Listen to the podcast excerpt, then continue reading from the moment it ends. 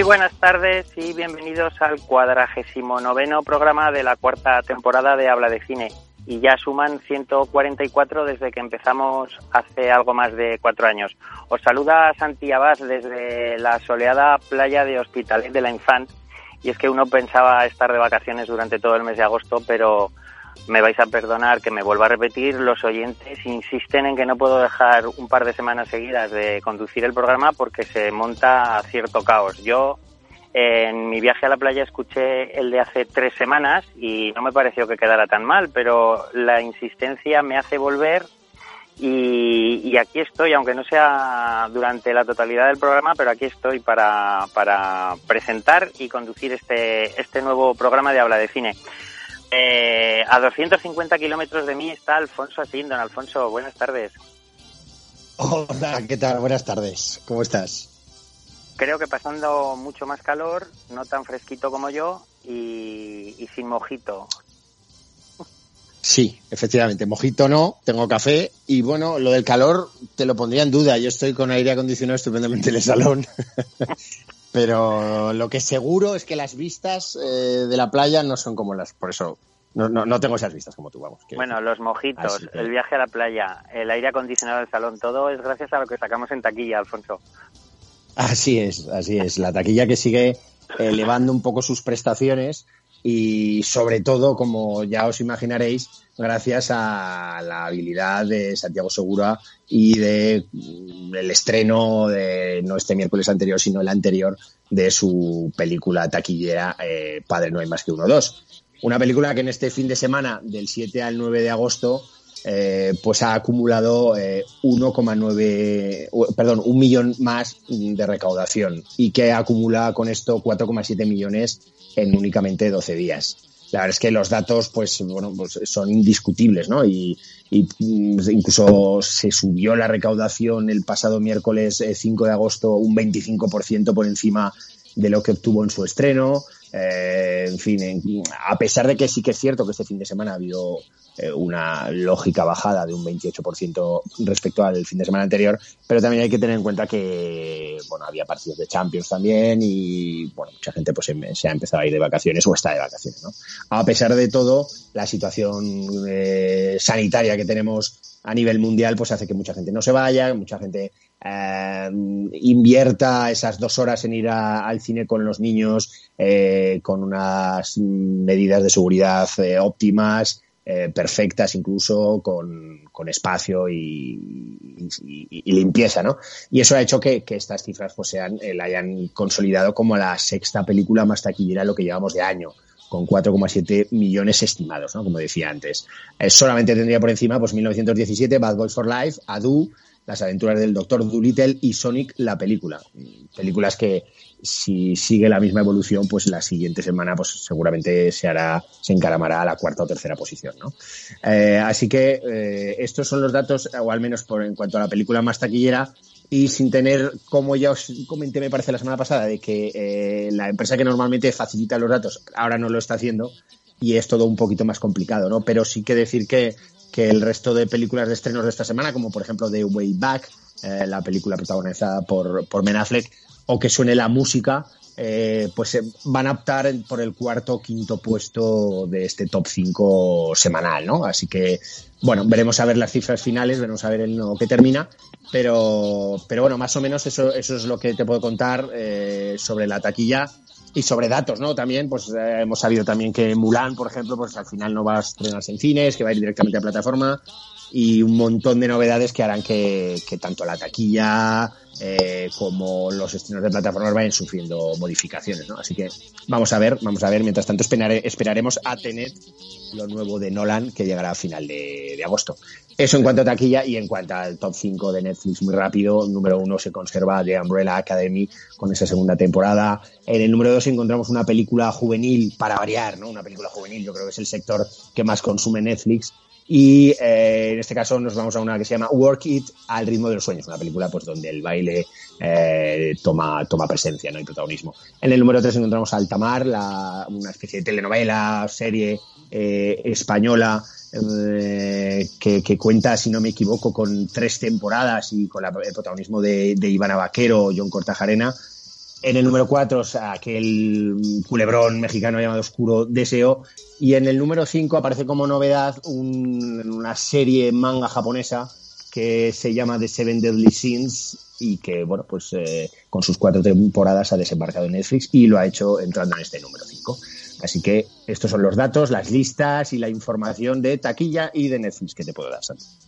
Estupendo, Alfonso. Siguiendo el orden de asientos en el estudio de Radio Marca en Zaragoza, ahora correspondería saludar a José Miguel, pero lo tenemos convaleciente porque creo que se quiere presentar a los nuevos concursos de Mister Universo y se ha quitado un par de costillas y se ha hecho alguna liposucción. Entonces está convaleciente y no nos puede acompañar hoy. Le deseamos que se recupere rápidamente y que salga todo como, como, él, como él quería que esté pronto con nosotros.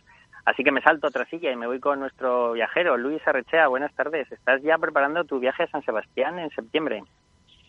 Sí, al menos mentalmente, ¿no?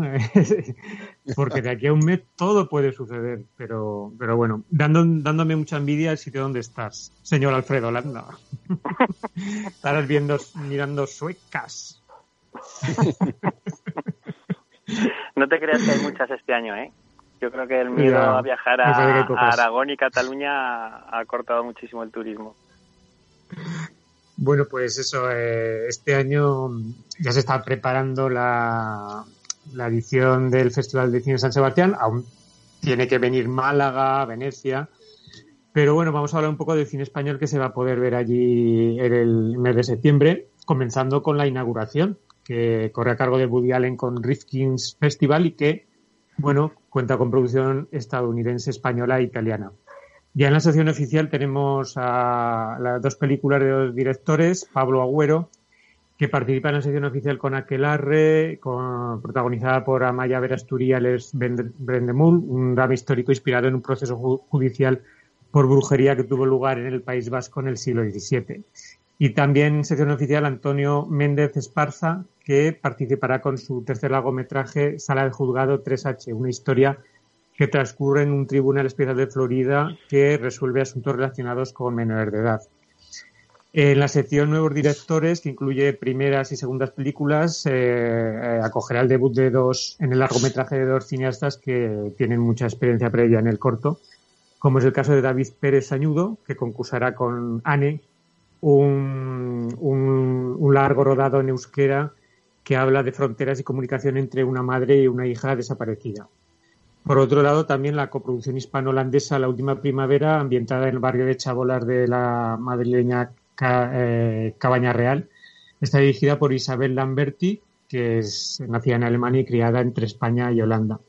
Y en eh, Manuel Rayo, el Pamplónica, eh, presentará su segundo largometraje, Campanada ha muerto, una historia eh, basada en la novela 33 Ezquil de Miren Gorochategui, que comienza con la aparición de un cráneo en los terrenos de un caserío.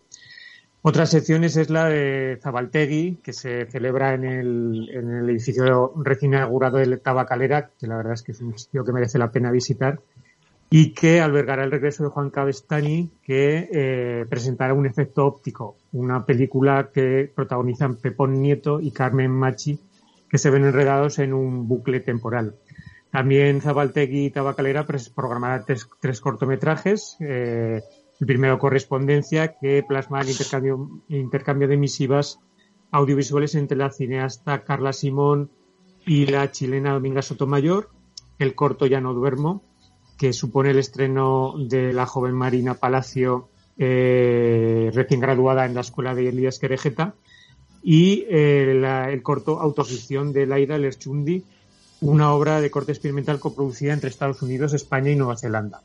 En la sección Perlas eh, se verá El agente Topo, un trabajo de la chilena Maite Alberdi sobre un viudo de 83 años que se infiltra como espía en una residencia de ancianos y que ya tuvo su estreno en Sandas. Eh, finalmente, en el terreno de largometrajes, Warner España y el Festival de San Sebastián ofrecerán un pase benéfico del verano que vivimos, un drama romántico dirigido por Carlos Sedes y protagonizado por Javier Rey y Blanca Suárez, mm, ahora entiendo por qué son pareja. Bueno, supongo que habrá sido, en el, se habrán conocido en el rodaje de esta película. Eh, y finalmente hablar de que también se presentan dos series. Rodrigo Sorogoyen, que ha participado varias veces en el terreno de largometraje en el Festival de San Sebastián, mostrará fuera de concurso Antidisturbios, una serie de Movistar de seis capítulos sobre un grupo de policías que se enfrenta a una acusación de homicidio tras ejecutar un desahucio. Y también se hará una proyección especial de Patria, la serie de Aitor Gabilondo para HBO, basado en la, en la novela de Fernando Aramburu, que aborda tres décadas en la historia del País Vasco a través de los ojos de dos familias divididas por la violencia. Así que estas son todas las propuestas de, en lengua española que veremos en el próximo Festival de San Sebastián en el mes que viene. Muy bien, estupendo Luis. Pues vamos a terminar la ronda de presentaciones con Alberto Garrido. ¿Qué tal? Buenas tardes. Y su morgue. Hola. Hola Santi, ¿qué tal? ¿Cómo estás? Tú muchísimo más cerca, tú no estás a 250 kilómetros de, de, mí, estás como a cuatro y medio, así, ¿no? Algo así, más o menos. Cuatro, en recta, o sea, en línea recta yo creo que menos incluso, ¿sabes? Podríamos Ajá. ir a nado, me parece. Podríamos ¿Y no habéis sido capaces de juntaros para tomar unas cañas o qué? Ahora, ahora seguramente, seguramente, cuando termine el programa. Exacto, eso se produzca. ¿Cómo sois? ¿Cómo sois? Ya mandaremos un reportaje fotográfico con a, a vosotros es. o a Lola, a lo que queráis. Yo voy a Oye, con... ¿esto, quiere, ¿Esto quiere decir que tienes la morgue desabastecida o no? ¿Tienes pues, ahí eh, a alguien pues mira, de RT? Pues mira, prácticamente hasta ayer no tenía nada, o muy poquito. Y ahora, sin embargo, pues como que, que se me ha llenado, ¿sabes? Y de hecho he tenido que decir, oye, pues eh, a, a, mi familia, eh, perdonadme si eh, interrumpo mis vacaciones, pero tengo me debo a, a mi trabajo, ¿no? Y tengo, pues, eh, además, bueno, no ningún visitante ilustre, nada de esos que, que podamos conocer, pero alguna cosa, algún, algún personaje curioso y, y, muy variado. Tengo, pues mira, dos guionistas, un músico, un coreógrafo, una actriz eh, centenaria, o sea que empezamos con lo que quieras. Si quieres empezamos con el coreógrafo, ¿vale? Eh, Venga, adelante. Un coreógrafo que, que había pues, eh, diseñado bailes para gente como Shirley MacLaine, Doris Day, Danny Kaye, Julie Andrews, Bob Hope o Larry Bacall y que ha fallecido con 99 años. Además es un señor que había ganado tres Emmys, eh, realizaba bastantes producciones en, en, televisión y alguna vez en, en cine. Tony Charmoli, como digo. Luego, eh, otro señor, con este más joven, con 68 años, periodista, Lorenzo Soria, periodista argentino, que era el presidente de la Hollywood Foreign Press Association, que como sabéis es la asociación de la prensa extranjera en Hollywood, o sea, es decir, los que montan todo el sarao de los Globos de Oro, y él era el actual presidente y ha fallecido, ha fallecido perdón, como digo, con 68 años. Luego un, un guionista, un guionista y periodista también, Kurt Luke, que, que bueno, él eh, era habitual de, de um, Sidney Pollack, eh, a tal punto que eh, es ganador de un Oscar, ganó un Oscar por el guion de Memorias de África y estuvo también nominado por el guion de Ausencia de Malicia y en los últimos años había escrito guiones o, como el de Caprichos del, Destino para también para el propio Sidney Pollack. Decía antes, una centenaria. Una centenaria es una eh, escritora, guionista y actriz italiana Franca Valeri, que curiosamente el día 31 de julio, hace escasamente 10 días, eh, cumplía eh, 100 años y que la semana pasada, con 100 años y unos pocos días, fallecía, ¿vale? Y esta señora, bueno, pues era una, una habitual de las comedias italianas de los años 50, 60, 70, incluso de los 80. Había protagonizado películas pues para con, con Totò, con Alberto Sordi, con Vittorio De Sica o incluso con el propio Álvaro Vitali.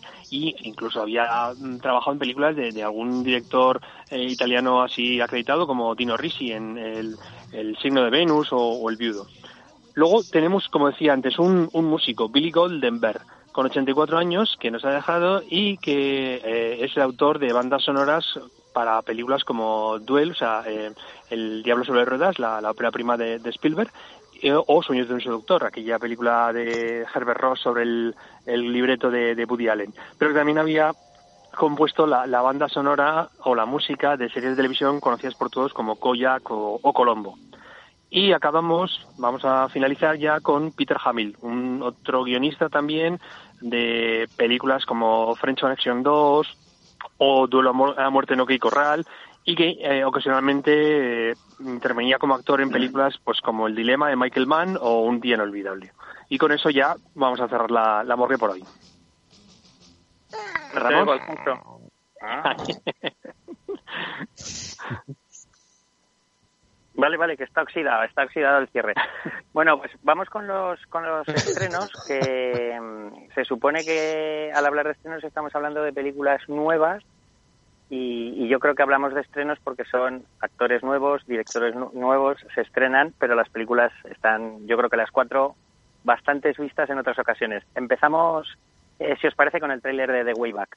Te preguntarás por qué te he pedido que vengas. Nuestro entrenador sufrió un infarto hace poco. Necesitamos un entrenador. El equipo es bueno. La última vez que llegamos a los playoffs fue cuando tú jugabas. Vamos, acercaos. Tú eres Marcus, ¿no? Eso es. Dan, ¿cuántos metió Marcus el año pasado? Un 36%. Joder. Te flotan porque no creen que le metas una canasta al océano. Joder, tío, te acaba de escupir las verdades a la cara. Alfonso, hablamos de The Way Back, la última película de Gavin O'Connor, que vuelve a contar con Ben Affleck como protagonista, al igual que hizo hace unos años con El Contable, y, más allá de que sea una historia que, como las, los cuatro estrenos de hoy, creo que hayamos visto en varias ocasiones. Yo no sé si yo ya estoy sugestionado por todas las críticas que ha recibido Ben Affleck al hecho de que siempre tiene la misma cara y que siempre hace el mismo papel, pero la verdad es que es el, mismo personaje que el contable, es el mismo personaje que Batman, es, eh, Ben Affleck, es, es Ben Affleck, no es un personaje. Bueno, aquí además le, añadimos ese factor realismo, ¿no? De, todo esa caída en picado que ha tenido un poco la figura de Ben Affleck en, estos años, ¿no? Eh, eh, recordar eh, que hemos podido ver cómo se ha ido deteriorando físicamente, fundamentalmente a los problemas del, con el alcohol, ¿no? Y, bueno, ahí está la hemeroteca, ¿no? Para poder consultar. Y yo creo que esta película, en ese sentido, le va como anillo al dedo. Primero, porque eh, la película eh, dirigida por Gavin O'Connor nos muestra eso, la caída de un hombre, un antiguo jugador de baloncesto muy exitoso en su época adolescente, que ahora pues la vida de alguna forma le ha dado la espada, ¿no? Se encuentra en una situación eh, compleja, en un drama personal intenso y ello le lleva a caer en los brazos de, del alcohol, ¿no? De, las cervezas, una detrás de otra. Así que le parece que viene esa posible redención a través del deporte. Es un, un, modelo de, historia que, sobre todo en el cine americano, pues se ha dado con, en muchas ocasiones, ¿no? Y, y, que incluso eh, si nos ponemos aquí a visitar un poco el cine español del año pasado, pues nos puede recordar a campeones porque el personaje de Javier Gutiérrez pues eh, sin llegar a lo mejor a esos extremos, pero también tenía muchos puntos en común, ¿no? Separado, con problemas con las bebidas y que tiene que coger un equipo eh, en horas bajas, ¿no? Un equipo pues no muy hábil, ¿no?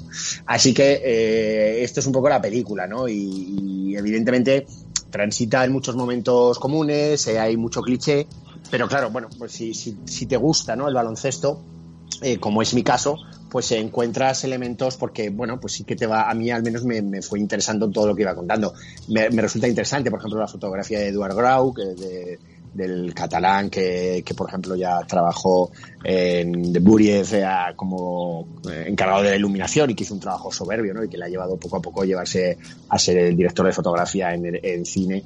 Y, sobre todo, pues me gustaría destacar un poco la dirección de Gavin O'Connor, que eh, sin ser absolutamente brillante, pero sí que es un director que, sobre el que recientemente he recuperado una película que tenía muchísimas ganas, como es Warrior del 2011 y que me parece un auténtico peliculón que recomiendo también aquí eh, para el que se le haya quedado rezagada, como es mi caso, una película, en este caso también de deportes o lo que de lucha libre, ¿no? Digamos, o de peleas o de contacto, de full contact.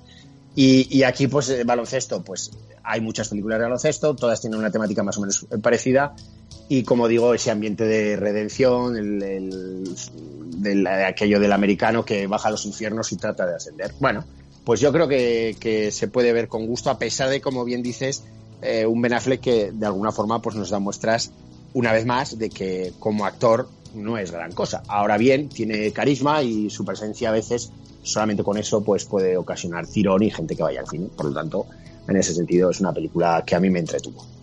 Bueno, yo sí, sigo pensando y defendiendo que Ben Affleck es un grandísimo escritor, un bastante aceptable director y un, actor muy normalito. Alberto, inevitablemente las comparaciones, eh, como siempre hemos dicho, son odiosas, pero hablas de baloncesto y hablas de Ben Affleck y eh, te viene a la memoria Jusias más que ídolos y Jim Hackman y, la, paliza es por más de 25 puntos. Sí, pero yo creo, yo creo Santi que es porque en, en esta película, en The Way Back, el, el deporte y el baloncesto en concreto no, no, no tiene esa épica que tenía en Hoosiers, por ejemplo. O sea, eh, de hecho, vamos, sin revelar un poco el, final, eh, así como en otras películas, aguardarían probablemente a que el último partido eh, fuera el clímax final de la película. Aquí no es así. Y tampoco las escenas que transcurren los partidos de baloncesto que nos están, que, muestran la película, no son, como digo, de, de, un, de una gran emoción. o sea, sí que tienen la emoción del, del resultado y tal, pero no, no te los están contando como si fuera, pues eso, una, una epopeya, ¿no? Creo que es eh, Gavin O'Connor lo que hace es centrarse o, poner más el acento en los momentos íntimos, en esos momentos en los que se le ve al Ben Affleck eh, pues eh, hundido, eh, deprimido, etcétera, ¿no? Yo, mm, al propósito de lo que decís de, de Ben Affleck, efectivamente no es no es un gran actor, tampoco yo creo que sea un mal actor. Yo creo que, como has dicho tú, es un actor normalito. Y a mí, sinceramente, me cae muy bien. Me cae muy bien porque ha tenido las narices de interpretar a un personaje que es un alcohólico cuando él es un exalcohólico. Él ha tenido problemas con el alcohol. Entonces él ha tenido esas narices de decir, oye, pues mira, hago esto, ¿no? Que la gente a lo mejor podría burlarse de él o, o sacarle punta a este hecho. Pero yo creo que, bueno, pues eso es algo, algo positivo. Y luego, claro, la, película de Way Back, Way Back eh, implica, o sea, es como un camino de regreso. Y cuando, cuando estamos de regreso es porque hemos llegado al final del viaje. ¿Qué es lo que le pasa a este personaje? Ha llegado a, a un momento en el que eh, bueno pues eh, la vida familiar laboral pues no, no tiene ningún no, no, puede seguir no entonces tiene que volver y volver al proceso como decía como decía Alfonso.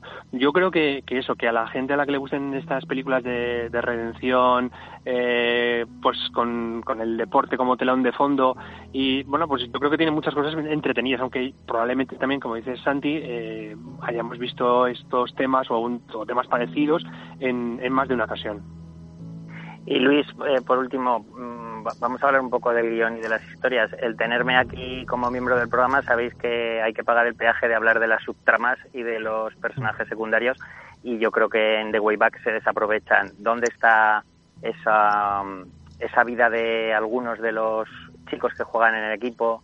que mm, se dibuja en, en algún caso muy muy muy de perfil y muy de filón eh, dónde está esa relación con su exmujer ¿Por qué no se profundiza más? No sé, me parece que se, desaprovechan muchas historias porque se centra mucho Gavin O'Connor en, el personaje y en la tragedia de, Ben Affleck. Sí, verdaderamente eh, hace, digamos que se amortiza muy bien su, su presencia, ¿no? Eh, realmente la historia eh, gira a su alrededor y es cierto que aunque de refilón, pues mm, se nos habla de alguno de los componentes del equipo y, hay algún, algún enfrentamiento del entrenador con, con, alguno de ellos. Todo queda un poco eh, deslavazado, ¿no? Eh, como si no fuera suficiente con, con el drama que, sufre el protagonista, pues se, se introduce un poco se apunta a las razones por las que se, se, ha, se ha lanzado al alcohol, ¿no? Ha caído, ha caído en, en el alcohol y, y, ahí es donde conocemos cuál es el motivo por el que él empieza a beber, que tiene que ver en su pasado y en, precisamente dentro de su matrimonio, ¿no?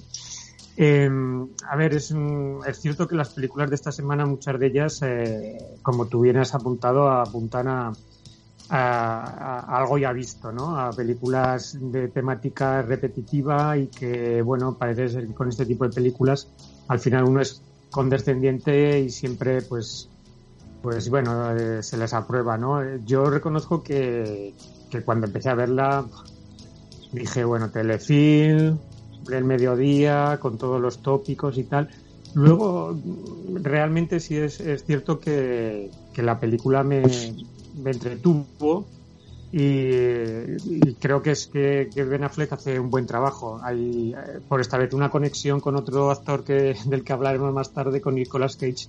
También hay alguna escena en, en el que Ben Affleck, su personaje, hace un living en Las Vegas, aunque en vez de beber cerveza debajo del agua, la bebe, la bebe en la ducha, ¿no? Que, esa escena me recordó un poco a, a la película de Nicolas Cage. Eh, pero vamos, es cierto que, bueno, eh, la película no, da más de sí. Eh, no va a pasar a, la historia como un gran melodrama y sí quizás por, por el hecho de que Ben Affleck haya afrontado un papel que en la vida real pues se ha visto obligado a interpretar. Y a mí también es un tío que me cae bien. Me parece que se le machaca demasiado y que cuando eh, ha demostrado que tiene talento como es en la dirección, en el guion, por ejemplo, en Argo, pues luego no se le ha reconocido. Eh, fue, muy curioso que ganara su película, en cambio él como director ni siquiera estuviera nominado. Y luego los trabajos como director que ha hecho, todos, todos son muy estimables cuando, cuando no en algunos casos sobresalientes. Así que bueno, eh, supongo que será ese tipo de películas que los actores hacen un poco para entre película de superhéroes y película comercial. Un pues, diferencial en cualquier equipo de primera división. Pues, y habrá que ver ahora que eh, pues eh, les ayuda un poco a subir su, su currículum en, en, el apartado actoral. Eh, pero a pesar de todo, a pesar de que el material a mí miedo, la pruebo bastante, me parece que es, que es bastante correcta y, se puede aprobar, ¿no? Muy bien, pues vamos a ver si la aprobamos todos. Yo, dándome cuenta de que estamos todos de acuerdo en la valoración sobre Ben Affleck en sus tres facetas distintas como guionista, director y actor, eh, a esta película la voy a dejar con un cinquito pelado. Alfonso. Yo le voy a dar un poquito más, un 6.25. Alberto. Un 6. ¿Y Luis? Em, yo le voy a dar otro 6, aunque ahora me estaba acordando de que tenemos una oyente, femenino que dice que no nos peleamos lo suficiente. Igual tenía que tenía que haber un poco más duro. Dale un, dale, un, 9, dale un 9, Luis, y nos peleamos. bueno, escuchamos el siguiente tráiler, que suene la música. Kate Barkley, la mujer del coronel Barkley, proponed actividades emocionantes para nosotras mientras nuestros militares están fuera. ¿Qué os parece cantar? ¿Cantar? Traigamos algún stripper. Oh, sí, por favor.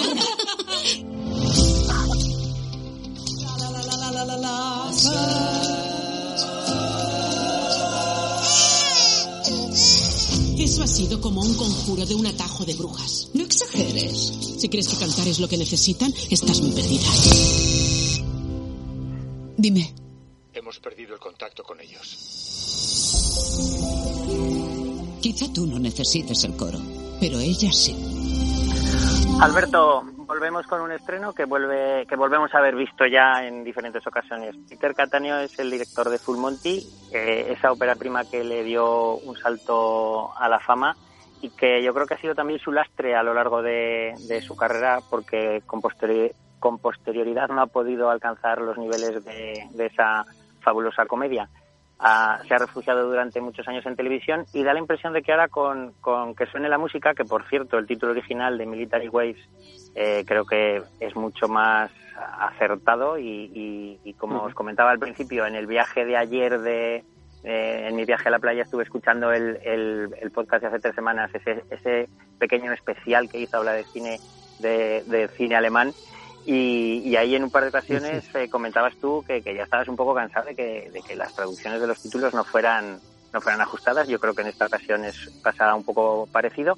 Y te decía que, que, que, mm, Peter Cattaneo parece que ha querido repetir un poco eh, la fórmula de, de Full Monty con, una, con un grupo reducido, en esta ocasión de esposas de militares, en lugar de los trabajadores en paro de la Irlanda profunda eh, pero no solo a nivel de, historia, sino de estructura narrativa también. Y con la particularidad, y vuelvo a repetirme, ya me perdonaréis que yo también me repita, con la particularidad de que en Full Monty me da la impresión de que había muchas más, eh, se, profundizaba mucho más en los personajes que rodeaban al principal, ese alcohólico que se agarraba al, baile, al, al festival del baile del striptease para poder sacar adelante a su familia, ese marido que al que no se le levantaba y que tenía a su mujer ahí intentando animarle en la medida de lo posible.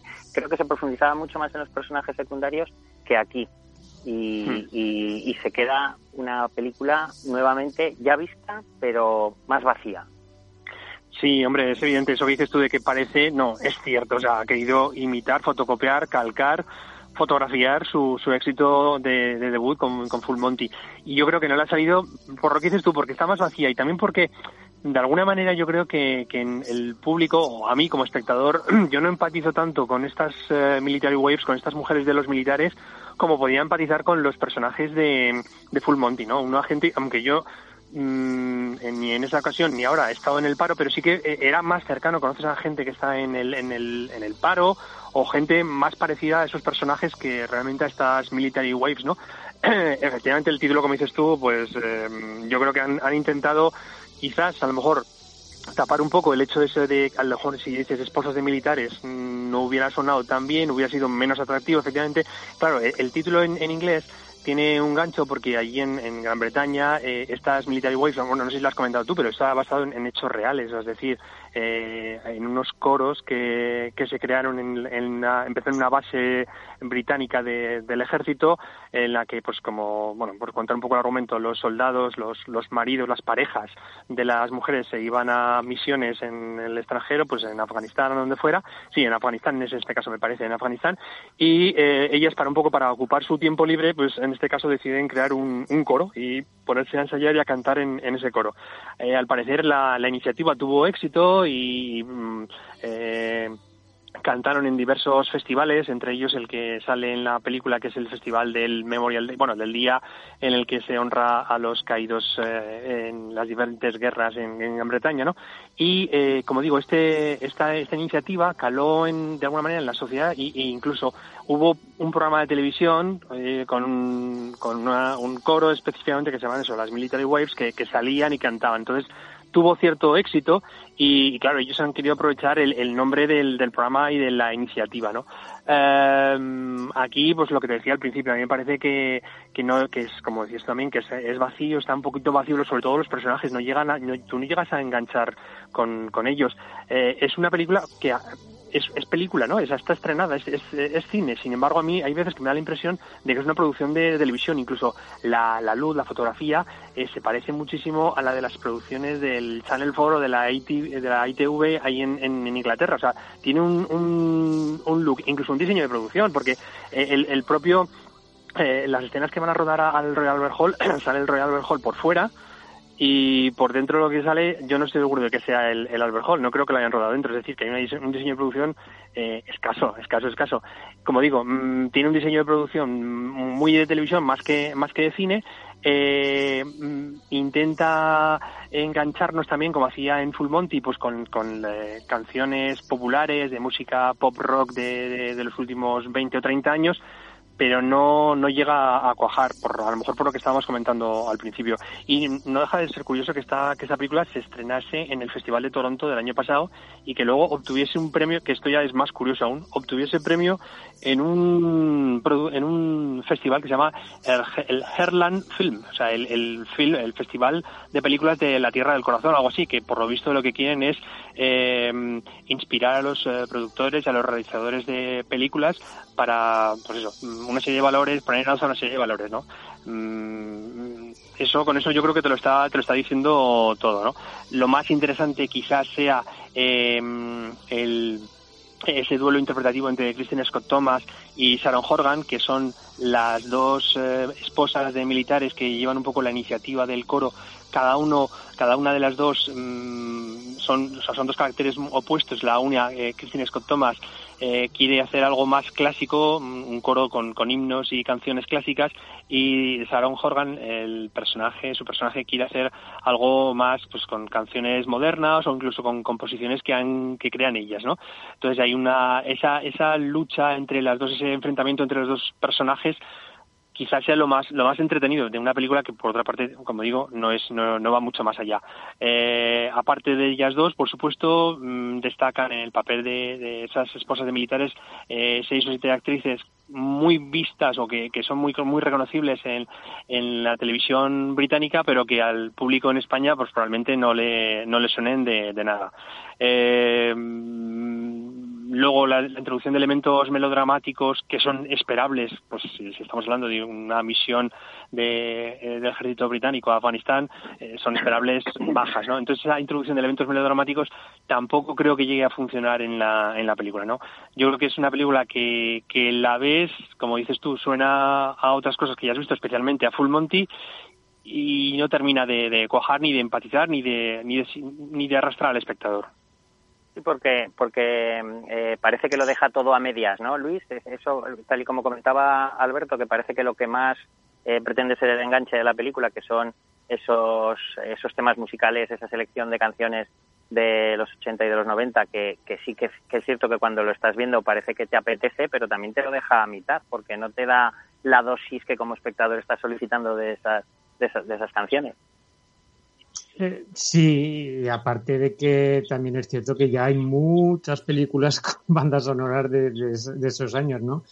Entonces, lo que podría ser un aliciente de la película es cierto que, que, te deja con, con, un sabor de, de como que te han dejado a medias, ¿no? Como que no, por lo menos no, no, has, no, has, no has visto eh, eh, números musicales a la altura de las canciones que, que ellas cantan, ¿no? Entonces, sí, por ese aspecto mal. Y luego además es que es una película que ya yo creo que en los cinco primeros minutos ya muestra todas sus cartas. Es la típica película que mentalmente mm, mm, ya cuando la empiezas a ver dices, bueno, pues va a pasar esto, porque claro, en un entorno militar, esposas, hay guerra, pues, eh, entonces pues bueno, pues algún marido caerá, yo qué sé, entonces empiezas a hacer ya la composición de la película y, luego te das cuenta de que mm, tristemente se cumplen tus expectativas, ¿no? Así como en la de Ben Affleck yo he sido bastante amable con, con, siendo una película que, que, más o menos te la, la, esperas. Con esta, cuando la veía, decía, no, no, esta no la compro, no. O sea, no me estás ofreciendo nada nuevo y no, no me vale con que sea simplemente entretenida y amable. O sea, dame algo más, eh, algo diferente, algo que no, que no se vea venir, que no, que, que, que, que, no me, la música no me esté llevando a, por, por, unos caminos, simple, condicionando que, que sea eh, divertido, que sea eh, melodramático, que, no lo es, que ni siquiera, ni siquiera tiene momentos momentos de que digas es que son dramáticos de no, no, no está bien hecha la combinación entonces eh, al final eh, la película encima se alarga casi a las dos horas y ni siquiera el clima final que también es previsible pues llega a emocionar eh, por lo demás, pues eh, simplemente también mencionar en el reparto a Jason Fleming, que yo tuve que ir a mirar el año en que había nacido, porque digo, este hombre que le ha pasado, y me di cuenta que somos de la misma quinta, yo creo que, no estoy tan mal. Pero bueno, y, luego pues, pues pensar que Christine Scott Thomas eh, está ensayando eh, en esta película está haciendo, entrenándose para hacer de, la señora Danvers en Rebeca, que, creo que es su próximo, próximo proyecto. Pero vamos, mm, una película muy flojita, muy flojita. Alfonso, yo mm, aprovecho para contar una anécdota que me ocurrió a mí durante todo el visionado de la película y es que esta actriz Sharon, Sharon Horgan, a la que yo no, no conocía, eh, me estaba recordando permanentemente a Connie Britton que yo no sé si tú has visto, tú como amante de la música, no sé si has visto Nashville, una serie de televisión que está muy centrada en esta localidad estadounidense en la que eh, cuna de tantísimos grandes genios de la música. Y, como Connie Britton es la, principal y, canta durante, durante toda la serie, eh, yo al ver a esta Sharon Horgan como directora del, del, coro estaba viendo permanentemente, no solo por su parecido físico, sino por, por, la asociación de ideas. Y eso también me condicionó un poco a lo largo de la, de la película. Bueno, eh, yo no he visto Nashville, pero sé qué serie es, sé quién trabaja y efectivamente ahí tienen un parecido razonable curioso, ¿no?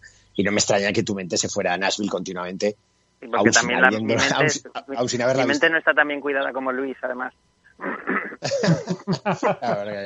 Luis también se ha hecho un trabajo de criogenización y está ahí, vamos, perfecto, ¿no? Pero como, se está trabajando el físico, el equipo habla de cine este verano, es una cosa exagerada. Eh, yo, yo, bueno, poco más que añadir a lo que ya habéis dicho. Lamentablemente volvemos a estar eh, de acuerdo todos y es que eh, la película ofrece tan poco y, y es que Full Monty eh, ofrecía, yo creo, un, trabajo eh, de, de, ese drama, ¿no? de esos personajes, de esa historia, de esa situación laboral, ese contexto económico-social que tenían los, todos los intervinientes, ¿no? y, y, eran planos sucios, te mostraba eh, esa realidad. Aquí, sin embargo, es todo como muy frío, casas prefabricadas de militares, reuniones con un café, y cómo cantó, decido, y sobre todo cómo se mete en el codo las pullas una a otra. Y se reduce la película a eso. Yo comprendo que la temática eh, en la que se mueve o, resulte interesante alabar o, enseñar ese movimiento que ha habido entre las mujeres de militares, pero yo creo que no da para más y la película es una absoluta decepción. Ni siquiera, y ya es decir, la presencia de esas grandes canciones, eh, pues yo que sé, grupos como Soft Cell o Tears for Fears, que, que, en otro momento me harían saltar de la butaca, en este caso es que casi ni me importaba, algo que da muestras de, lo decepcionante de la película. Así que, en fin, bueno, flojita, flojita.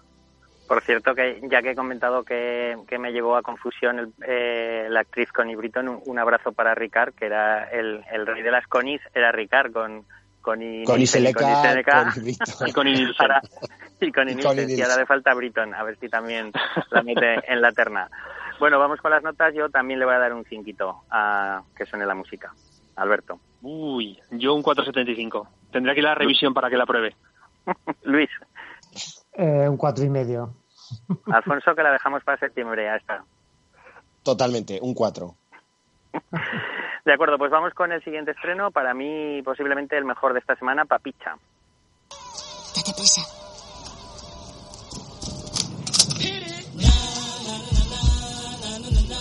Esto es un taxi ilegal, no un cabaret.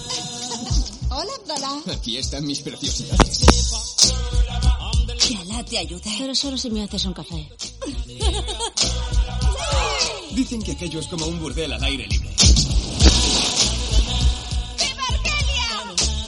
Tus vestidos se venden bien.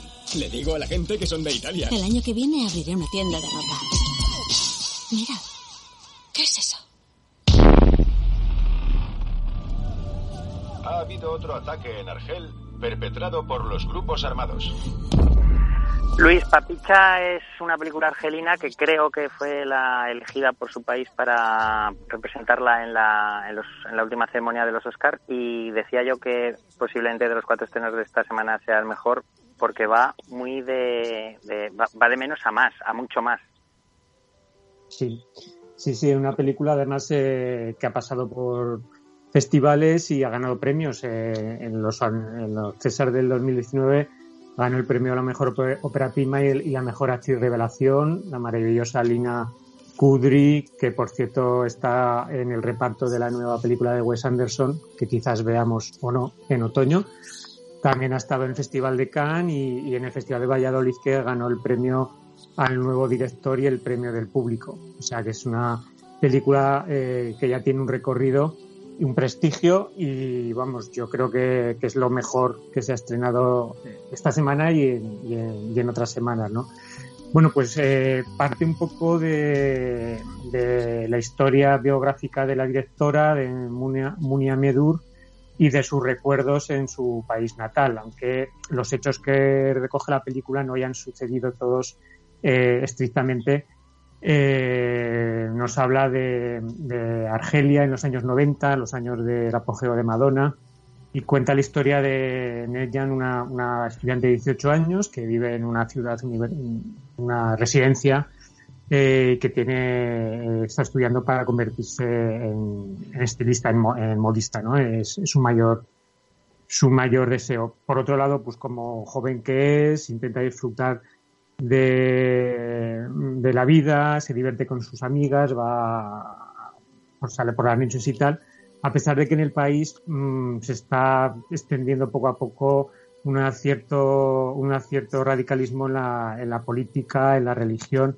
y cada vez es más complicado, sobre todo para las mujeres, mm, vestirse como ellas quieren, manifestarse, salir, estudiar, mm, vamos, eh, lo que está sucediendo eh, ahora mismo en, muchas, muchas zonas del mundo. La verdad es que una película de esas que te enfadan, ¿no? Cuando le estás viendo te, te estás enfadando porque mm, aunque suceda hace 30 años, eh, eh, muchas de esas situaciones se están, se están reproduciendo actualmente en muchos sitios del mundo y se están exportando también a Occidente eh, muchas cosas, ¿no? Eh, la película sí que la hemos visto también. Hace poco veíamos Las golondrinas de Kabul, que era una película de animación, o, en, en, la serie Califato, ¿no? Situaciones que, que ya estamos viendo, pero que siempre conviene recordar. Y yo creo que es una defensa sobre todo del derecho a vivir como uno quiere, de residir en el país del que uno es, donde quiere crecer y sobre todo el respeto y la tolerancia, algo que, por ejemplo nosotros eh, no nos preocupamos porque lo tenemos, porque vivimos en un país democrático, pero que mucha gente en el mundo lo tiene que sufrir, ¿no? Eh, la protagonista lo que destaca es que se, aferra a la tierra, ¿no? A, la tierra de, en la que ha nacido y ha crecido y, físicamente lo, vemos en, en, muchos momentos de la película cuando, cuando ella se tira al suelo a, a, coger la tierra en la que, en la que vive, ¿no?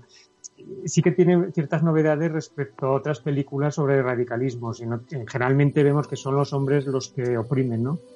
Y en esta película una buena parte de la opresión viene de radicales mujeres que irrumpen mm, no con la palabra sino con, auténtica violencia, eh, en este caso en la vida de estas estudiantes que viven, que residen en una, en una ciudad universitaria, ¿no?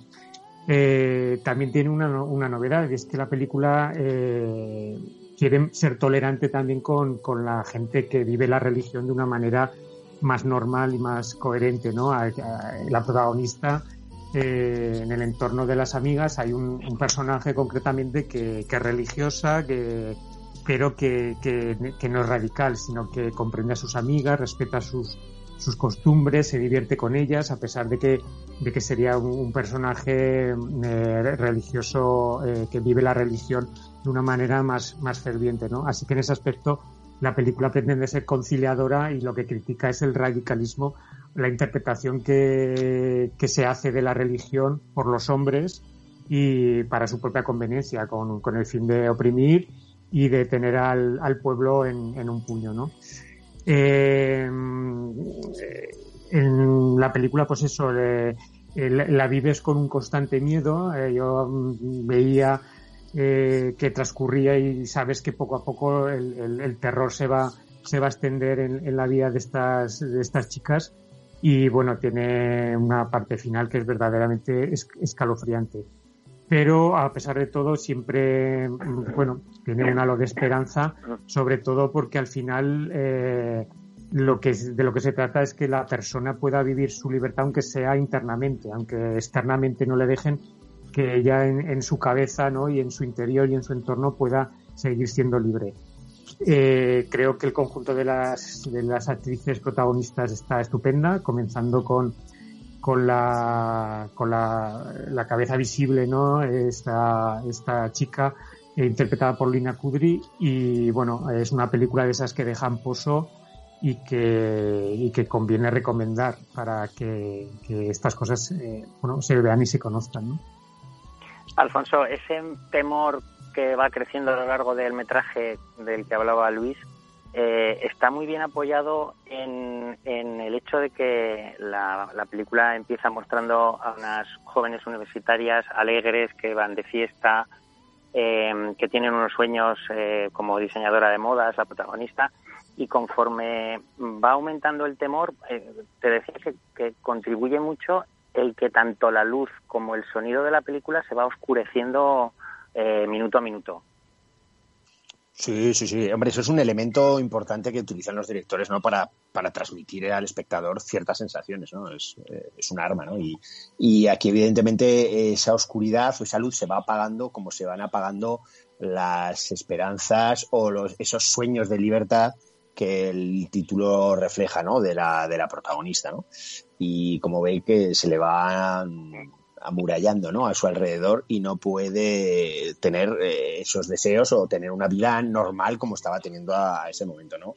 Eh, bueno, es, es, es, muy triste, es muy triste ver una y otra vez y otra vez y otra vez como en, el mundo, en tantos sitios, el radicalismo religioso pues oprime, ¿no? Oprime las, las libertades y las esperanzas de tanta gente. Y, en fin, la verdad es que, es una historia que, me gusta mucho cómo está trabajado toda esa evolución de los personajes. Y yo creo que es clave y muy importante eso que ha mencionado Luis, ha dado en la clave de, esa eh, de ser conciliadora, de mostrar distintos eh, perfiles dentro, dentro de una sociedad, la argelina de, de esos finales de los 90, donde el abanico era amplio, ¿no? Donde había quien era absolutamente permisivo y era quien era absolutamente radical, ¿no? Y dentro de todo ese abanico encontramos eh, grises, ¿no? Ni blanco ni negro. Y, cómo los personajes van conociendo eh, otros eh, ciudadanos, ¿no? De, su propia localidad y de su país, evidentemente, pero que, se, que, dialogan en torno a sus opiniones. Yo creo que, que eso, mm, junto a esa evolución del, de ese sueño profesional eh, sobre la costura de, esta, de, esta, de esta joven, pues eh, aportan muchísimo a esta historia que mm, indudablemente, sin lugar a dudas, es la mejor película de la semana y que además nos muestra una película argelina, ¿no? Y que, normalmente no llegan producciones argelinas, aunque en este caso están muy apoyadas por el cine francés, como el gran, la gran mayoría del cine africano eh, y, norteafricano, sobre todo y que bueno, en fin, ya digo, un, un reflejo muy notable y con no, eh, o sea, no desdeñar la, la, interpretación de las actrices porque están todas estupendas, francamente estupendas. Entre las actrices, Alberto, me confirmabas esta mañana que está la hermanísima, la hermana de Sofía Butela, y es que fue una cosa que me llamó la atención cuando saltaron los títulos de crédito y vi el apellido Butela entre las actrices y, rápidamente me vino el rostro de, de, la actriz y dije, coño, si es que se parecen. Sí, sí, sí, se parecen bastante. Efectivamente, es la, la, la que hace de amiga íntima de la protagonista, ¿no? Aquella que bueno, pues eh, sufre también un desengaño amoroso cada vez que, bueno, conforme se va radicalizando las posturas, efectivamente, como dicen Alfonso y Luis eh, y en Argelia. Yo, a mí me gustaría sobre todo incidir también en lo que han comentado tanto Alfonso como Luis, en ese respeto que hay tan grande hacia, hacia eh, lo que es la tradición y la modernidad. Quiero decirte que la, película está ambientada en un trasfondo, que es la, una guerra civil que había en, en aquellos años, en el año 97, creo que es 98, ¿no? Cuando transcurre la película.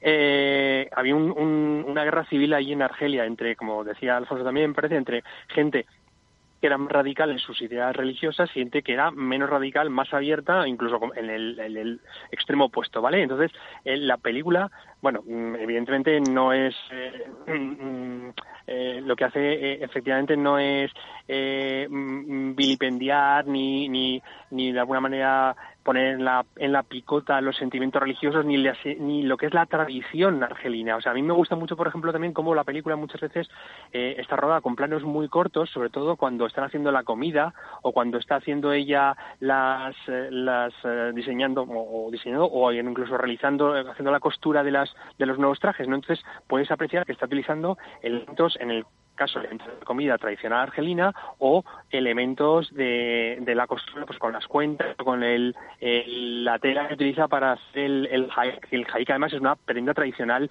argelina no o sea que esa ese aunar la modernidad la apertura de, con la tradición no, no tiene por qué ser incompatible con, con la religión, como es lo que pretende una facción muy concreta de la película, ¿no? Esa que también, como decía al principio Luis, intenta imponer por la fuerza, por la, por la violencia sus, ideas y es lo que es claramente deplorable, ¿no? Eh, me ha gustado también mucho la, la, película por, por lo que estamos hablando, ¿no? Por esa, ese, esa muestra de respeto y de tolerancia hacia, hacia las ideas que, y, y de apertura, ¿no? Muy bien, yo empiezo con las notas, un 7 para Papicha. Luis. Eh, un 8. Alfonso. Siete y medio. ¿Y Alberto?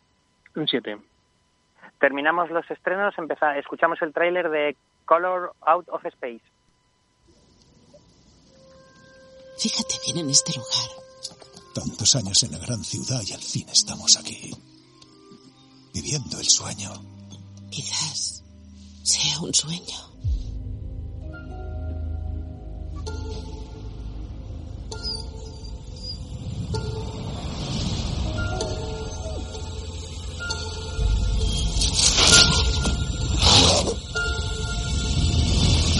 Y entonces todo explotó. Y un foconazo, como una luz rosa. La verdad es que no sé de qué color era. No era un color que hubiese visto antes. Parece un meteorito. ¿Será radioactivo? Viene del espacio, ¿no? Los meteoritos no suelen ser más peligrosos que una roca común. Alfonso, Color Out of Space es la película dirigida por Richard Stanley que adapta un cuento con el mismo nombre de Lovecraft, uno de los autores más prestigiosos de ciencia ficción y que cuenta como papel protagonista con Nicolas Cage. Ponme otro mojito, por favor, que de esta solo la han visto Alfonso y Luis y van a hablar ellos. Perdona, ¿se, ha oído esto último? Es que no sé si he quitado el micro. Eh, bueno, mojitos aparte, eh, decir que sí, como, como has dicho, pues es una adaptación de, de, una de las múltiples historias y novelas y cuentos de Howard Phillips Lovecraft que, que, que, que giran en torno a, a, los relatos de terror, ¿no? de, de ciencia ficción. Y, y, la verdad es que es una película que yo estuve a puntito de ver el pasado Siches, pero al final no logré encajar eh, los horarios y me decanté por otras opciones. Y bueno, y visto, visto ahora, pues eh, creo que no me confundí. No, eh, no porque no me, parezca me pareció una película horrible, pero, pero sí que extraña cuando menos eh, esta Color Out of Space eh, de un Richard Stanley que, que, bueno, repasando un poco su filmografía, pues, pues fundamentalmente se encuentran películas de serie B de terror desde los años 90 eh, hasta, hasta ahora, ¿no? Sin, sin nada absolutamente destacado, ¿no? Y, y ahora sí que nos, nos plantea una historia muy colorida, desde luego, con tonos violáceos, fundamentalmente a raíz de la llegada de una especie de meteorito, ¿no? La aparición de un ente extraño, de algo que, que no llegas casi a comprender en ningún momento, en una granja rural estadounidense en la que pues eh, Nicolas Cage y Jory Richardson son el matrimonio, ¿no? Un matrimonio donde pues otros tres hijos eh, conviven con ellos en como os podéis imaginar y ya os he dicho pues en esa casa en medio del bosque etcétera eh, claro a, a, raíz de ese evento que sucede a los primeros minutos pues eh, la locura de, de, la historia del propio Lovecraft más eh, un poco el estilo tan barroco de Stanley junto además las habilidades interpretativas llevadas al, al histrionismo de Nicolas Cage pues conjugan un producto que, yo creo que, que, que, satisfará de alguna forma a los amantes de, de, todas estas ideas de olla de ciencia ficción que, convergen en terror, pero que, quizás eh, a todos los ajenos a Siches les pueda producir, ya no digo náuseas, pero hay secuencias que incluso náuseas le pueden, le pueden producir. A mí no, no, no voy a decir que, que, ese desarrollo de la historia eh, me resulte muy convulso, eh, pero sí que te va sorprendiendo. Vas, pensabas que en ciertos momentos que ya no ibas a ver nada más raro y a la secuencia siguiente lo ves, ¿no? Eh, digamos que es un, como si eh, el director y el escritor se hubieran fumado unos, unos porros y nos hubieran mostrado aquí su, su historia, ¿no? Yo creo que un ejercicio de casi de autoparodia más, o no, yo no sé decir de lucimiento no, desde luego, porque no podemos decir que, que Nicolas Cage se luzca, pero sí que está en el ambiente que yo creo que todos los fans todos los eh, seguidores del género de terror lo, le gusta ver. Es decir, eh, pasado de rosca, eh, donde se incluso tiene una mofa sobre su pelo. O sea, es que yo creo que tiene muchos detalles para, para satisfacer al fan, ¿no? Pero, pero que si estás ahí un poco en el filo de la navaja en este estilo de género, mmm, pues yo creo que no la vas a disfrutar del todo. En cualquier caso, yo creo que tiene momentos para destacar. Ya digo, visualmente tiene tiene muchos detalles, además, ya digo, el trabajo de color es, abrumador, pero mucha sangre, muchas vísceras en algún momento, pero yo creo que se le va demasiado la rosca para lo que es mi gusto particular. Supongo que nuestra oyente a la que hacía referencia antes Luis agradecerá que le haces la conducta al jefe en cuanto a su valoración sobre el histrionismo de Nicolas Cage. Este es el momento para enfrentarte a él. Pues no lo había preparado a, hablar algo en contra, porque es que mi opinión tampoco anda muy lejos. Quizás yo ya empiezo a hartarme un poquito de, del histrionismo de, de, Cage, porque es verdad que es un, es un actor que, que va en caída libre eh, desde hace muchos años. Pues, parece ser que por problemas económicos que deben extenderse a lo largo de las décadas, porque sigue, sigue haciendo muchas películas, pero muy malas, pues, pues eh, ha optado por hacer películas de serie B, pero, últimamente esa serie B ya, ya vamos por la Z casi, ¿no? Por la serie Lleva 60 años en quiebra, Nicolas Cage. Claro. Y es verdad que a mí, eh, hasta hace unos años, ver películas de Nicolas Cage me apetecía porque, aparte de su ida de olla, siempre las películas tenían un cierto nivel, ¿no? Eh, tanto si fueran de terror, de ciencia ficción o, o de acción, ¿no? Eh, pero, pero yo creo que las últimas está lo que parece ser que le piden es que eh, ponga todo el histrionismo sobre la mesa, pero luego la calidad de las películas para mí es bastante, bastante mala. Ya lo hizo en Papá y Mamá, y Mamá y Papá, eh, y ahora en esta, mm, bueno, en Mandy por supuesto, y ahora en esta, pues eh, no sé, tiene también su momento en el que da la sensación de que el director ha dicho pausa para comer, pero se han enterado todos menos él, que ha seguido actuando con la cámara encendida, ¿no? Porque realmente eh, le dejan a sus anchas hacer su numerito y, parece ser que no, tiene nada que ver con el resto de la película. Pero bueno, hablando de la película, mm, yo que soy muy, muy aficionado a chiches y a este tipo de género, no conecte muy bien con, el, con este universo Lovecraft o con la con el con lo que ha hecho Richard Stanley en esta película. Eh, un director que por cierto lleva muchos años sin, sin hacer cine, ¿no? La película creo que tiene un ritmo muy irregular, eh, no es increchendo, sino que, realmente tiene muchos tiempos muertos y, aparte de la estética kitsch con esos colores tan, tan vivos y, de, y de algún momento con Joel Richardson un poco pasado de rosca, creo que la película va, va dando tumbos todo, todo el rato. Yo la vi hace unos meses la tengo un poquito, un poquito ya olvidada y eso que, tampoco han sido tanto, tanto tiempo. Y no recuerdo ninguna escena, sí, en una, en una cocina, en la cocina con un cuchillo y de Richardson, pero poco más que me impactara y con un final totalmente pasado de rosca. Así que, que hubiera preferido que hubiera sido una película convencional de, de invasiones extraterrestres y no algo tan lisérgico que implique que no solo los actores y el director se fumen algo, sino que también el espectador se fume algo para poder estar en consonancia con lo que está viendo. Así que eh, ni la puedo poner por los aires ni, ni, la, machaco, pero creo que, el, resultado es, es, bastante mediocre. ¿Vuestras notas, Alfonso? Cinco y medio. ¿Y Luis? Un cuatro. Un cuatro. Muy bien, Oye, pues eh, perdona Santi, perdona Santi, o me lo ha parecido, mm, Luis no estaba intentando eh, predicar o, que alguien invente el porrorama. puede ser, puede ser. Eso de John Waters, ¿no? seguro que el odorama, el odorama era lo de John Waters, ¿no? Pues esto es el porrorama. me ha parecido que, que, era algo así, lo que quería.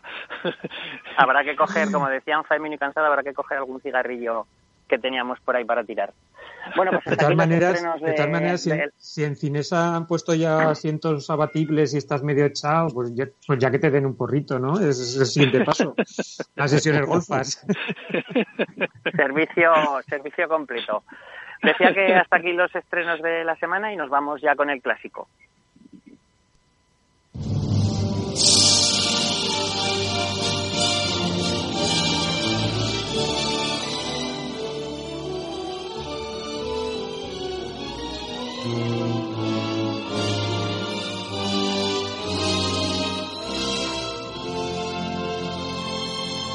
Por petición de Alicia, la primera dama del equipo de habla de cine, traemos al clásico de hoy Las Diabólicas, una película del año 1955.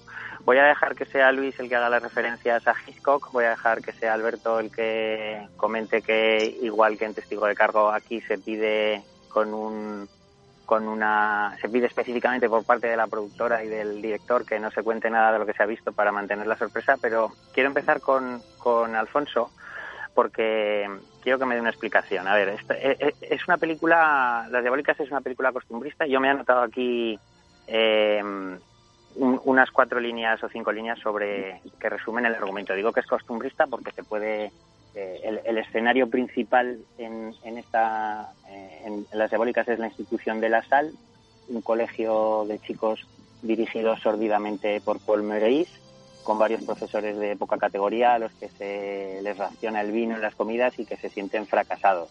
El director sirve un pescado incomible, es antipático con los muchachos, grosero con su mujer, una bella y dulce mujer, que es la que dispone del dinero. Digo que es costumbrista porque aquí se puede intercambiar el escenario y, si este mismo resumen lo leo diciendo que el escenario principal es un blog de cine eh, dirigido sórdidamente por Alfonso Asín, con varios críticos de poca categoría, a los que se les racionan los gintonis y los mojitos en las comidas y que se sienten fracasados. El director no es que sirva un pescado incomible, es que no invita a comer, pues es que se podría extrapolar, Alfonso. Y si además esta película la, la ha elegido Alicia, hay algo que nos quieras decir. mira que eres, mira que eres. Pues, hombre, yo, yo creo que soy más amable con vosotros, no seas rebordenco. me atrevo a decirlo porque estoy a 250 kilómetros y sé que no me puedes enganchar ahora.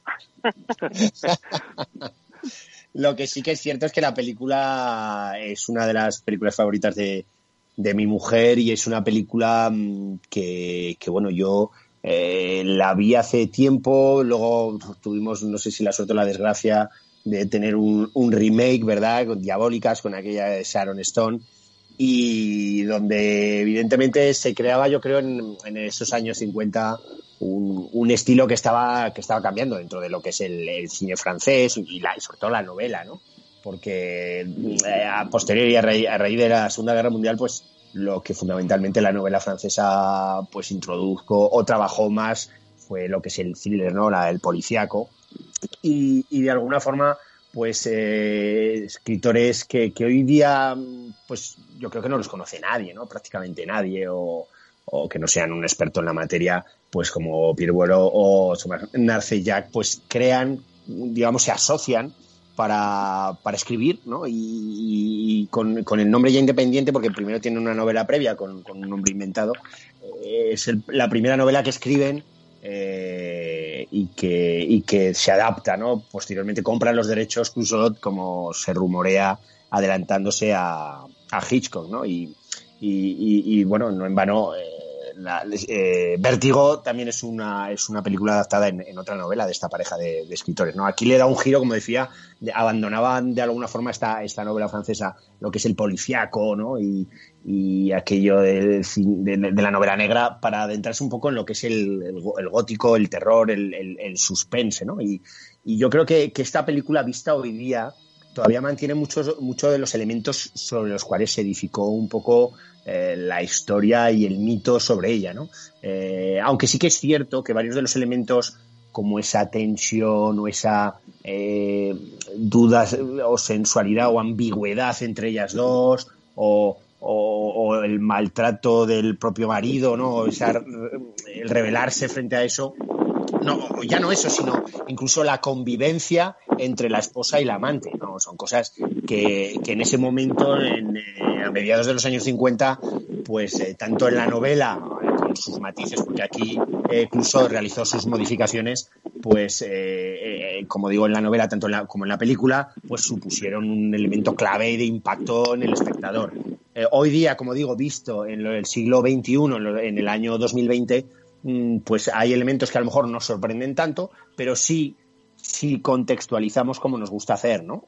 Y evidentemente es una, es una película eh, que está trabajada desde el interior, eh, sobre todo esa, eh, como haría Chicho Ibáñez Serrador, ¿no? En esa, en esa colegio mayor, ¿no? En ese internado tan oscuro, donde van apareciendo elementos cómo eh, urde un plan para, acabar con, ese marido y amante maltratador, cómo, cómo bueno, pues eh, va sucediendo lo que sucede y cómo llegamos a un, a un final que incluso, eh, bueno, pues digamos que no es, no es muy verosímil, ¿no? Pero, pero que de alguna forma sirve como los elementos mágicos con, con los que juega eh, tanto la novela como, como la, la, película de Cusot. En ella, pues, pues vemos a una Simón Signoret, que yo creo que está fabulosa, a, la, a la, mujer del de, propio Cusot, a Vera Cusot, que, que falleció poco después de, de, un infarto y que era de origen brasileño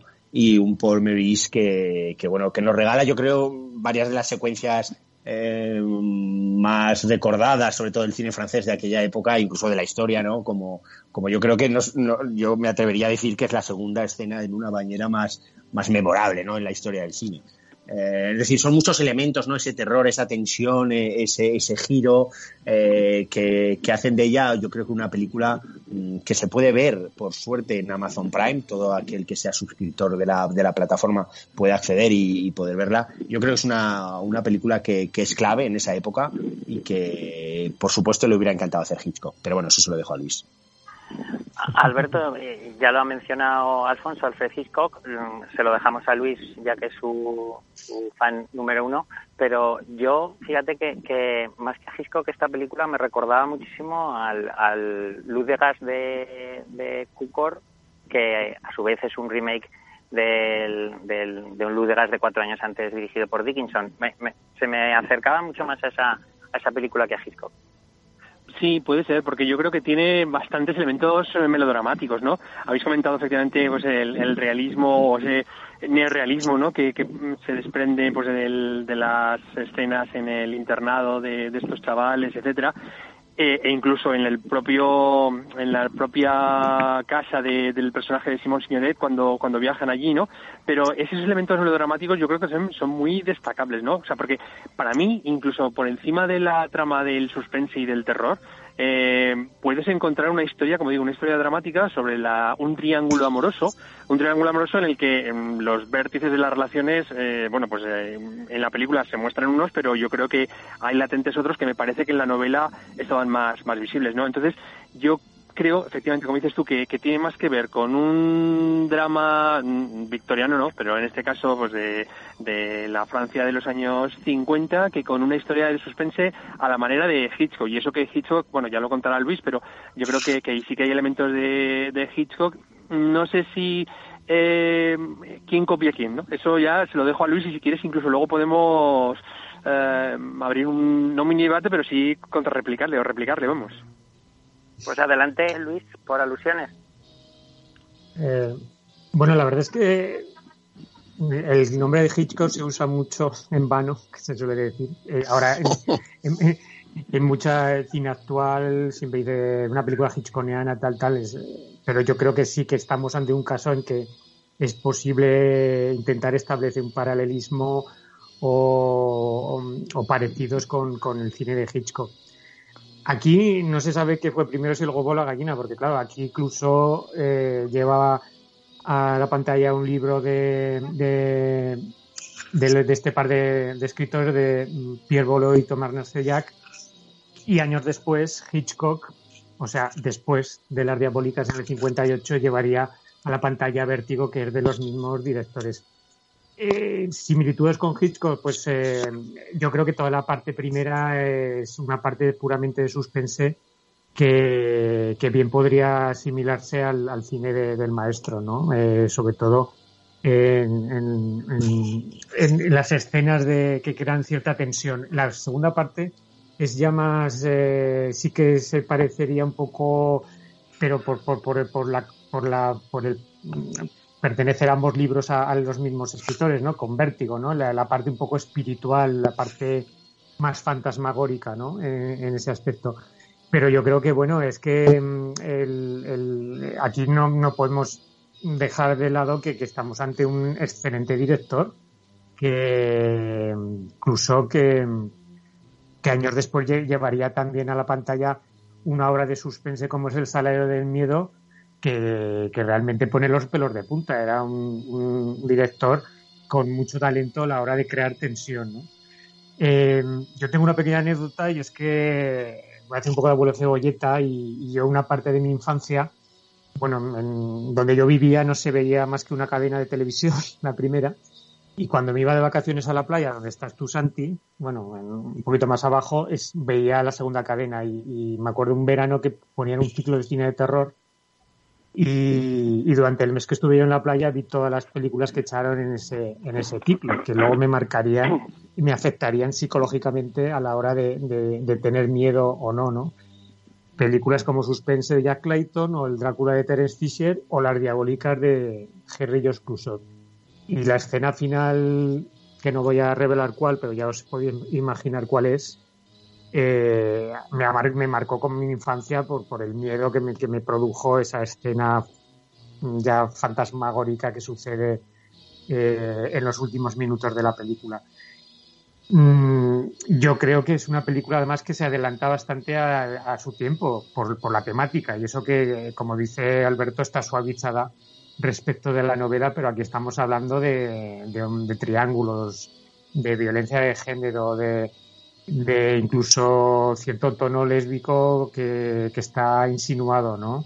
De amistad entre sí. mujeres, aparte de toda la trama criminal y, y, y bueno, y en, en, un entorno sobre todo de una recién terminada Segunda Guerra Mundial con todo, con toda la escasez que eso conllevaba, ¿no? Y, y, cuando yo la veía, después de hace muchos años de no ver esta película, veía que los diálogos, las situaciones son muy modernos eh, quizás no nos impacte tanto ahora en el año dos, eh, 2020, pero en aquella época mmm, todo lo que se hablaba pues son, sonaba bastante adulto y bastante avanzado, ¿no? Así que yo creo que en conjunto es una película que, que, que hay que redescubrir para todos los aficionados, ¿no? Es cine europeo que, que además nos aparta un poco del tradicional cine americano que, viene bien ver y, y, la verdad es que disfrutar porque yo creo que gustará, gustará a mucha gente. Seguro que sí, así que agradecemos muchísimo a Alicia que se haya dignado a bajar de la poltrona de primera dama para hacernos esta solicitud. Además tengo que decir que Alicia, dentro de este triángulo, eh, yo creo que se, se alinea más con Signoret y con Sharon Stone que con la esposa. Alfonso, ahí lo dejo caer. No sé, no sé qué puede decir. Bueno, pues hasta aquí el tráfico de esta semana. Y, y, y, yo creo que Alberto y yo nos vamos a retirar ya. Eh, os dejamos a Luis y Alfonso que terminéis el programa con las series y, y con lo que habéis visto de la Atlántida. Eh, lo hemos dejado muy encarrilado ya. No creo que la estropeéis ahora. ya sabes que no, ya sabes que no. Aprovecho pues para saludar a todos. Aprovecho para saludar a nuestros oyentes, mandarles un abrazo y agradecer, eh, ya que en las últimas semanas he fallado algún día, agradecer a Brothers Control su trabajo, su patrocinio y, y, su cariño. Estos días veíamos en los telediarios esos conciertos que se están dando en algunas salas y que está la gente acudiendo en más número del debido y sin mascarilla. Eh, eso es porque las empresas no cuentan con Brothers Control para que eso no suceda. Tenerlo en cuenta. Bueno, chicos, pues un abrazo a todos y hasta la semana que viene. Bueno, chicos, yo me voy a, Venga. a la piscina a ver si encuentro algún mechero dentro. Muy bien, muy bien, Alberto, Santi. Disfrutad del, del buen clima y, de, y del agua. Eh, mientras y tanto, pues, eso es, de, de, algún otro líquido, ¿verdad? Eh, sí. Nos quedamos, como, como bien ha dicho Santi, pues Luis y yo, por, para, para comentaros pues algún otro punto que nos queda pendiente del programa. Por ejemplo, vamos a hablar de series y os dejo con la intro.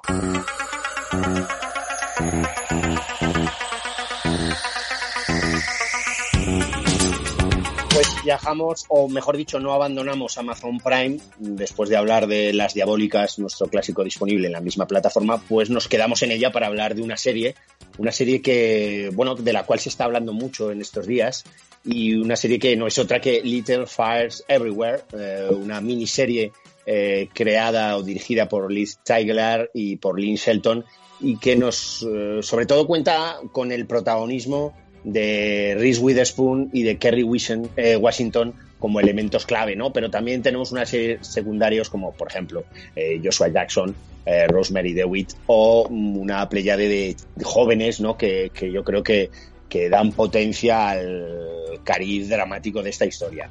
Esta miniserie de ocho capítulos de aproximadamente una hora nos cuenta la, digamos, la llegada, la llegada de, de, un, de, una pareja, en este caso compuesta de, de una madre y una hija, una madre eh, soltera con, con, una hija de unos 15 años, que, bueno, pues parece que, que viven mendigando prácticamente, viven con un coche antiguo, transportan todo allí, van viajando de lugar en lugar y son pues eh, alojados en, alquiler en la casa mm, supletoria, digamos, o, o, adjunta a una de las grandes mansiones o de las casas en una gran localidad, ¿no? de estas de alto standing de los Estados Unidos, en, concreto en Shaker Heights. Mm, la llegada y la recepción por parte de la, de la casera o de la adinerada familia eh, que hacen de esta, de esta pareja ¿no? en horas bajas y de sobre todo cómo, cómo se afecta, cómo afecta los universos de ambos dos en el momento que tienen que, converger, ¿no? Se van entretejiendo entre ellos unas relaciones que hace que mm, vaya evolucionando un poco, vayan evolucionando el arco dramático de los personajes.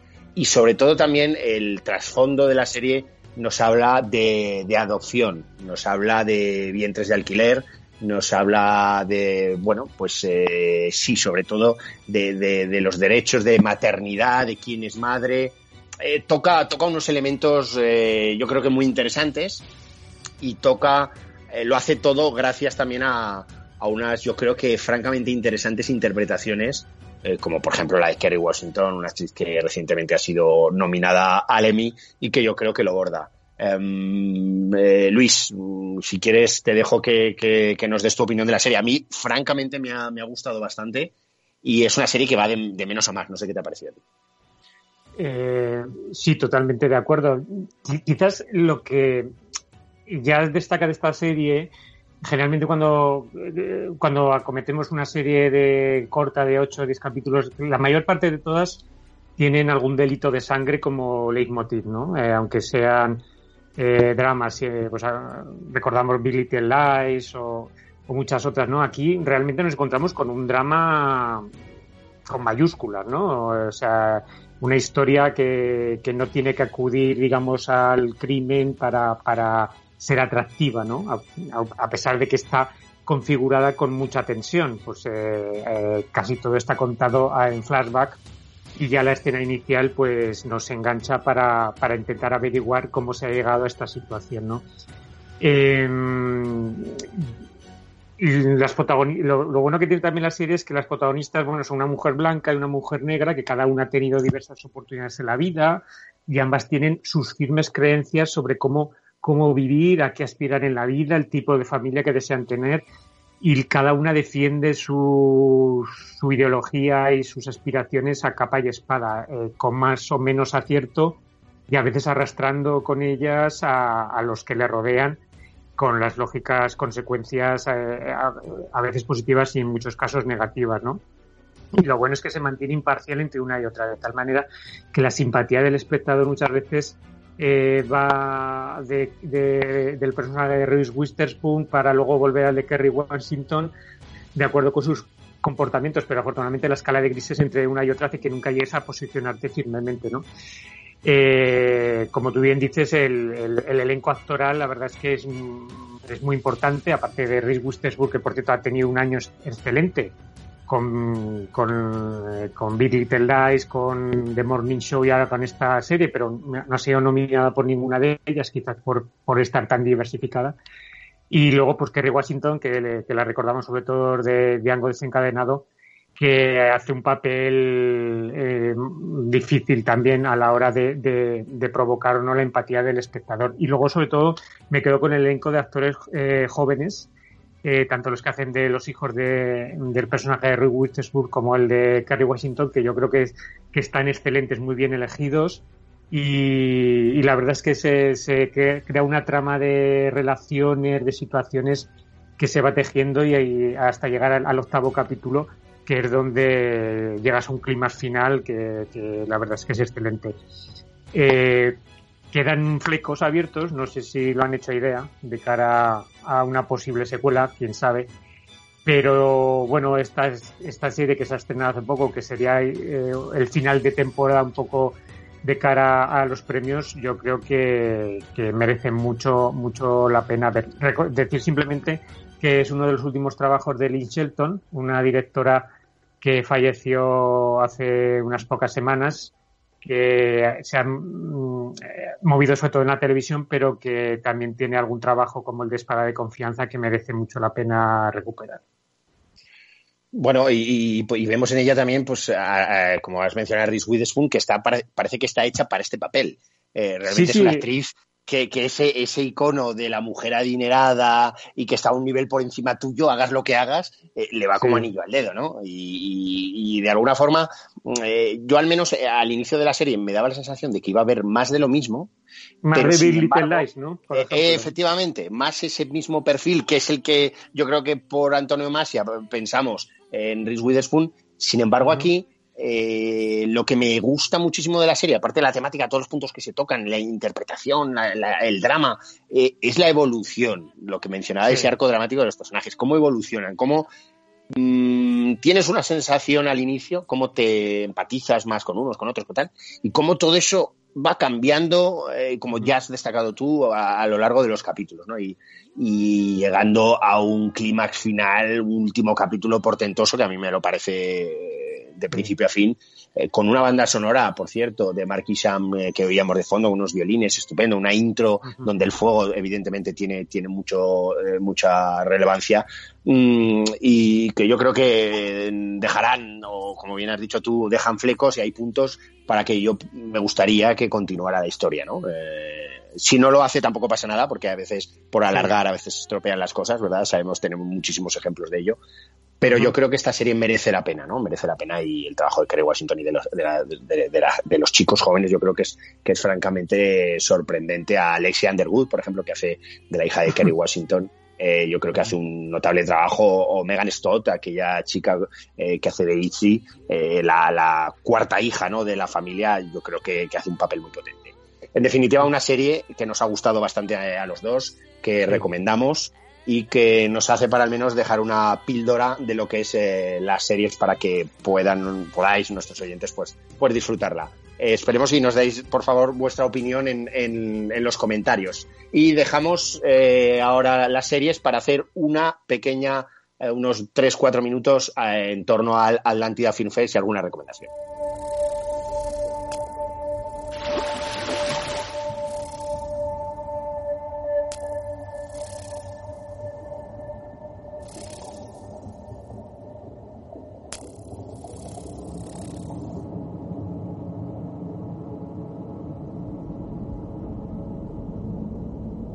Luis, eh, de la Atlántida, eh, cuéntame qué has visto que merezca la pena para recomendar a nuestros, a nuestros oyentes.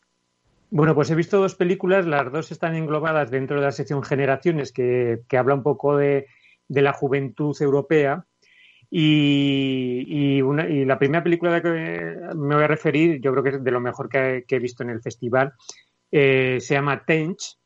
Es una película belga dirigida por Patrice Toy y bueno, eh, cuenta un poco la historia de un chico que acaba de salir de prisión y su lucha por reintegrarse en la sociedad y por intentar cambiar un cierto comportamiento que es lo que le ha llevado a la cárcel. La verdad es que, eh, como estamos hablando de cine europeo, eh, no puedo, mm, lo mejor es no revelar las causas que le han llevado a prisión, porque la película emplea buena parte, o por lo menos eh, un tercio más del metraje en, ir dando pistas hasta que el espectador eh, descubre las razones de su, de su entrada en prisión.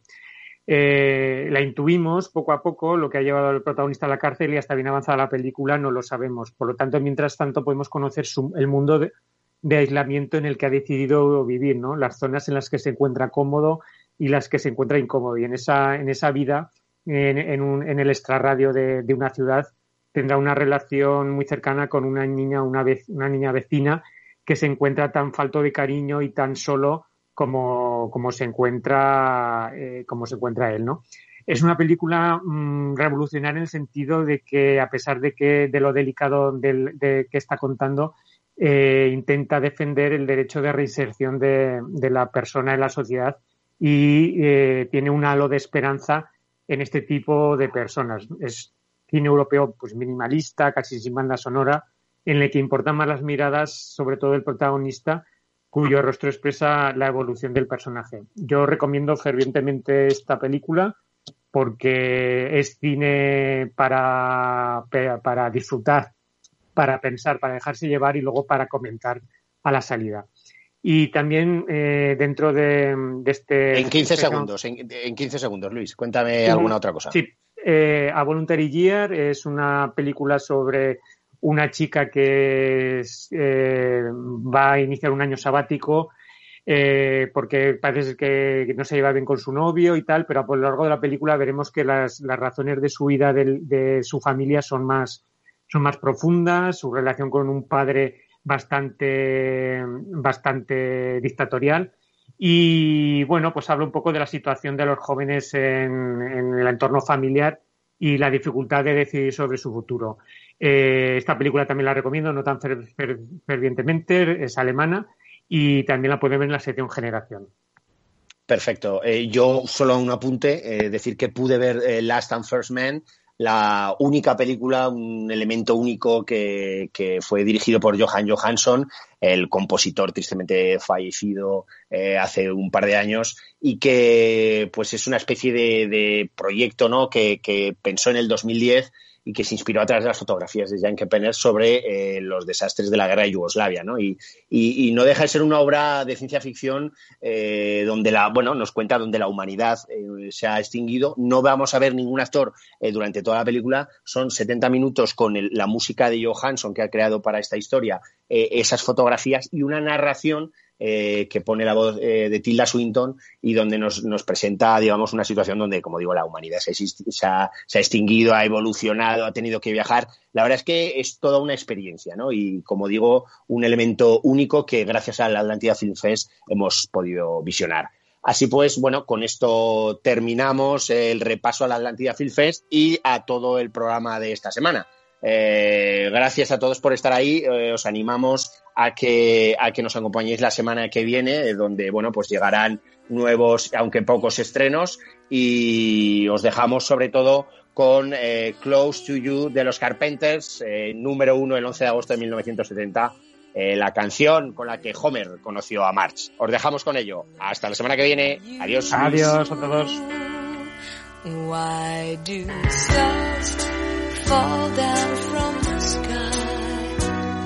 every time you walk by. Just like me, they long to be close to you. On the day that you were born, the angels got together and decided to create a dream come true. So they sprinkled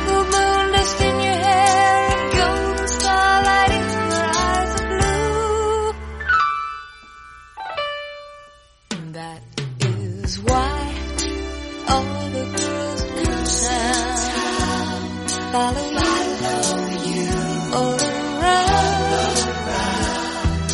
Just like me, they love.